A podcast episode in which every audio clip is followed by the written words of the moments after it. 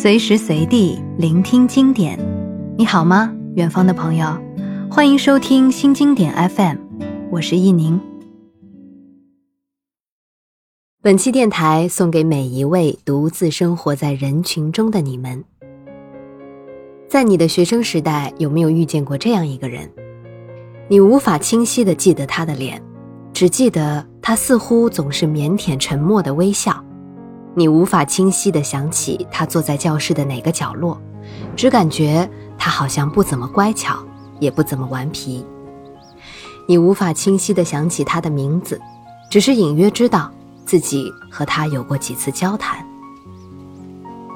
老同学的聚会上，觥筹交错之时，你向身边的人问起他，同学们也只是挠着头，迟疑半晌，挤出一句：“哦。”就是那个谁呀，像是学霸、男神、女神、段子手、班宠这样的闪闪发光的人，总是在我们的青春里占有一席位置。但关于他，我们似乎不约而同的失忆了。不过，在日本作家乙一那里，被遗忘的他才是真正的主角。本期节目，易宁要跟大家分享的这个特别的故事。就是将死未死的青。故事的主人公名叫郑雄，他温柔腼腆，有点胖，不擅长运动，跑步总是落在最后一名。他不大爱说话，相比需要与人打交道的活动，他喜欢独自看漫画、玩游戏。但他并非没有朋友，只是很少。虽然不起眼，可他生活的简单而快乐。可一次意外。打破了这种平静。有一天，班级发生了纠纷，郑雄因为不善表达而被老师误解。从那以后，老师有意无意地打压郑雄，而在这种微妙的氛围下，同学们也开始悄然站队，与他拉开了距离。原本就没太多存在感的郑雄，完全被孤立了。他无法合群，也无法逃脱旁人的非议，渐渐开始怀疑自我。我什么都做不好，或许这是事实。我感到很抱歉，想要从大家面前消失。没有人注意到郑雄深陷痛苦，或者说没有人在意这一点。郑雄虽然鼓起勇气尝试去倾诉，大家却有意无意地避开了他。就在郑雄倍感孤单之际，一个奇怪的男孩闯入了他的生活。男孩外形诡异，总是无声的出现，一动不动地盯着郑雄，然后悄然消失。因为他的皮肤是青色的，郑雄为他起名为青。这个名叫青的男孩，并不是通常人们所想象的那样，是因为生了病脸色发青。之所以叫青，其实就是字面上的意思，他的皮肤是青色的，就像用颜料肆意涂抹过一般。青的右眼是闭着的，像是眼皮被胶水粘住了。他的脸奇怪的扭曲着，不断扯动着粘结的眼皮，看上去很想睁开右眼。此时的郑雄已经没有朋友了，虽然青形同怪物，却是唯一一个愿意直视他的人，也只有他会为郑雄上心。郑雄虽然有些害怕，却对青萌生出了一种相识已久的感觉。然而，令郑雄感到不安的是，他渐渐地意识到，只有自己才能看得到青，并且随着自己痛苦的日益加剧，原本沉默的青也开始暴露出狂暴的一面。煎熬的一学期即将过去，但老师的又一次打击成为了压死骆驼的最后一根稻草，郑雄崩溃了。同时，一个声音也在此时传入他的耳中。你必须逃脱，必须从这种处境中逃脱。说话的人正是青。随着暑假的到来，郑雄也决定与青一同做出改变。那么，青究竟是谁？郑雄又会遭遇到什么样的奇遇呢？在以一娓娓道来的叙述中，流露出了令人不寒而栗的冷意。平静沉稳的笔触下，包裹着的是汹涌的痛苦与绝望。几欲穿透纸页喷涌出来的青那执拗的视线和滚烫的鼻息，想来着实让我们心惊动魄，更让人迫不及待的想要知道这个奇异的故事究竟会怎样收场。正如一位读者所说：“读将死未死的亲，就像置身盛夏时分，浓荫深处令人窒息的死寂。”那么说到这里呀，一宁就想问问大家，在小的时候，你们有没有在暑假的午后，趁着大人熟睡，偷偷溜出家门去做过一些秘密的事情呢？学生时代里，暑假也许是最适合秘密生长的时节，因为没有了考试，父母也放松了警惕，白昼长得像没有尽头，可做的事实在太多了。最近正在大热的国产推理剧《隐秘的角落》，就将故事发生的时间设定在了暑假。少年朱朝阳，相信大家都已经很熟悉了。父母离异，被同学孤立，看似木讷寡言的他，实际上却是心事重重。故事主要讲述的就是，当同样怀揣着秘密的颜良和普普出现后，一场由三个孩子主导的夏日大戏缓缓拉开帷幕。或许没有一个孩子的暑假是简单的，粘稠的空气中酝酿着昏昏欲睡的大人们所不知道的秘密。在乙一的书中，这段好似隐秘的角落般惊心动魄的夏日奇闻，会让人身处盛夏却脊背发凉。或许我们还可以这样理解：将死未死的亲是一本装满了孤独的书。毕竟，孤独是人类永恒的、必须面对的课题，所以读来会让人感同身受。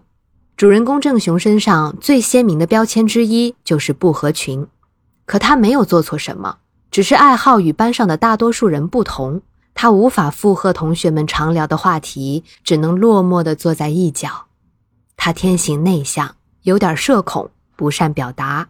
生性善良，却总是因为内向的性格被误解，甚至被讨厌。尽管如此，郑雄心中最真诚的自白依然是“我喜欢大家”。无奈，很多时候难以合群，并不意味着不渴望得到理解与接纳。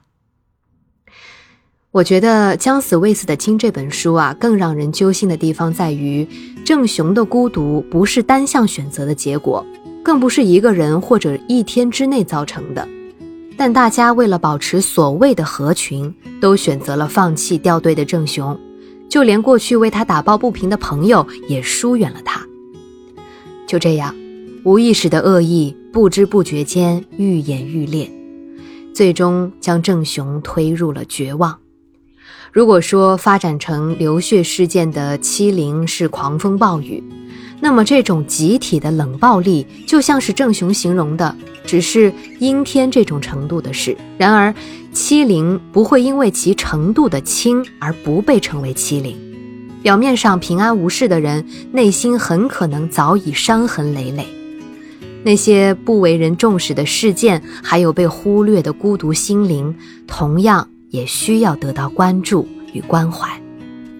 也正因此，在将死未死的清理，相信每一位读者都会品出相似却不同的滋味。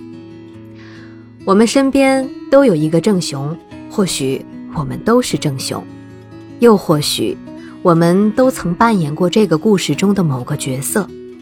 当然，少年正雄的身上或多或少会有着作家本人的影子。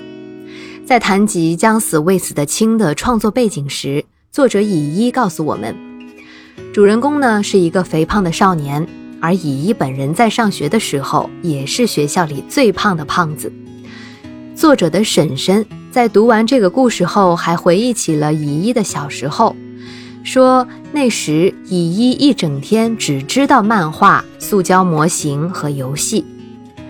如今乙一刚过四十岁。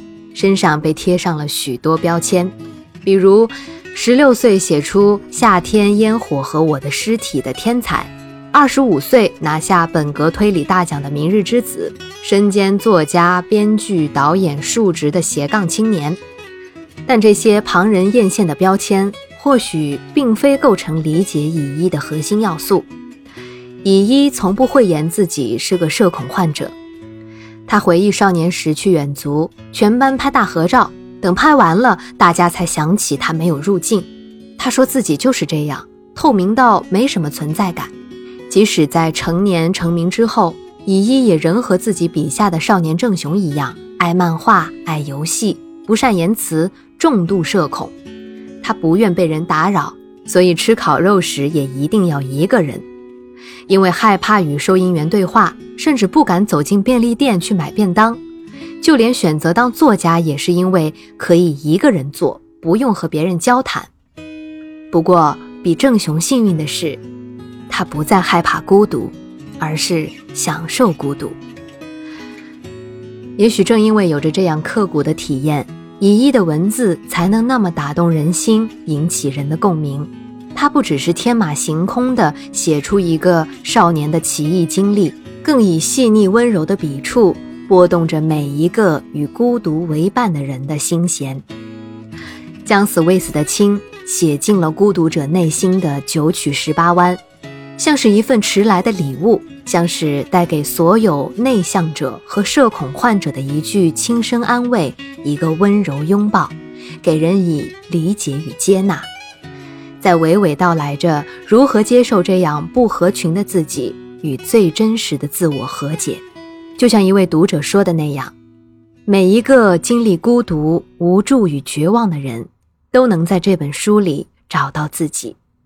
别怕，每道裂痕都是光透过来的地方。那么，在本期节目结束之前呢，易宁也将为你们送上《将死未死的青》中文译者莲子心的音频分享。译者用声音跟我们讲述了自己对这本书的理解和体会，一起来听。大家好，我是《将死未死的青》这本小说的译者莲子心。这本书讲述了一个名叫郑雄的同学，在经历了老师的打击式教育之后，不被同学们喜欢，自己也不再有自信，变成了一个有些自闭甚至阴暗的男孩。后来，他的这种阴暗的情绪变成了一个青色的幻影，名叫青。青经常出现在郑雄的生活里，是另外一个他自己，也是他唯一的朋友。在青的怂恿或者说是支持之下，郑雄对老师奋起反击。最后，随着郑雄变成了一个更强大的自己，青也从他的生活中消失不见了。这本书的现实意义，我认为在于对个体的尊重和关注个体价值上。我们传统的社会具有比起重视个体，更重视集体的一种倾向。一个生活在集体中的个体，需要跟上其他人的步伐和节奏，才能成为那个不被打击的对象。学生就得学习好，否则会被批评，严重者还会被瞧不起。可是，每个人在成为社会赋予他的角色之前，都首先是一个自然人，一个完整独立的个体，有自己的长处，也有弱点。以一元价值观评价一个人是非常片面，而且从长远来看也是有害的。最近我们的社会有在呼吁鼓励式教育，我觉得这是一个很好的方向。认可一个个体在某方面的价值，鼓励其在短板领域进行突破，无论是对教育下一代，还是提升我们自己，都是有积极意义的。希望这本书能为带大家带来更多的思考。也希望我们的社会更加多元化，每一个在社会生活中的个体都能找到自己的舒适地带，专注于自己的突破和提升。谢谢大家。本期的 FM 到这里就要结束了。其实，一宁知道，现在啊，大多数的人在面对社交的时候，多多少少都会出现一点尴尬、恐惧，甚至是逃避的念头。但我想让你知道的是。这并不是什么丢脸的事儿，坦荡勇敢地面对和接受自己，才是消除恐惧最好的办法。